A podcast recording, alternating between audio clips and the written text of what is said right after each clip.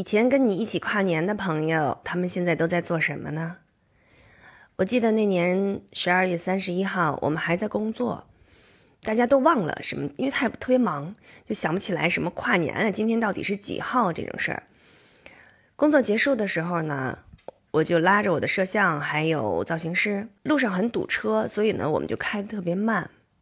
这时候呢，哎，突然飘起小雪花来了。那时候我正好换了一辆那个全景天窗的车，他们就说：“哎，你把天窗打开。”我把天窗打开来，那个雪花就，哎，就飘到我们车里面来了。然后大家就特别兴奋，就就一起喊：“啊，下雪啦，下雪啦！”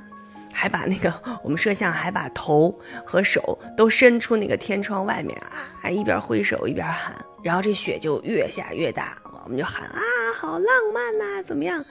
然后我停好了车，我们去吃饭哈，说吃个工作餐。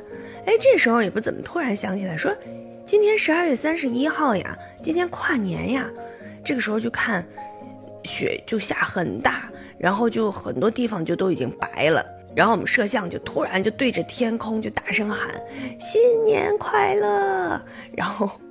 我们就一起喊新年快乐，Happy New Year！就啊，使劲喊。这造型师当时只有十九二十岁吧，现在他回老家已经是两个孩子的妈妈了，两个女儿都是小童星，特别特别好。嗯，然后他也开了自己的这个造型的实体店。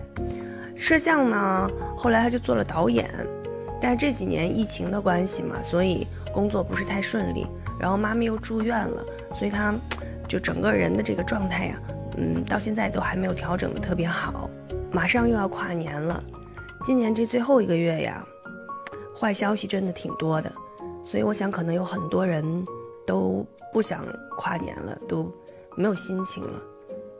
但是不管怎么说呢，二零二二也要杀青了，二零二三要开机了，所以我们的生活还是要继续。那就祝愿所有的朋友们，二零二三年能够苦尽甘来，幸福安康。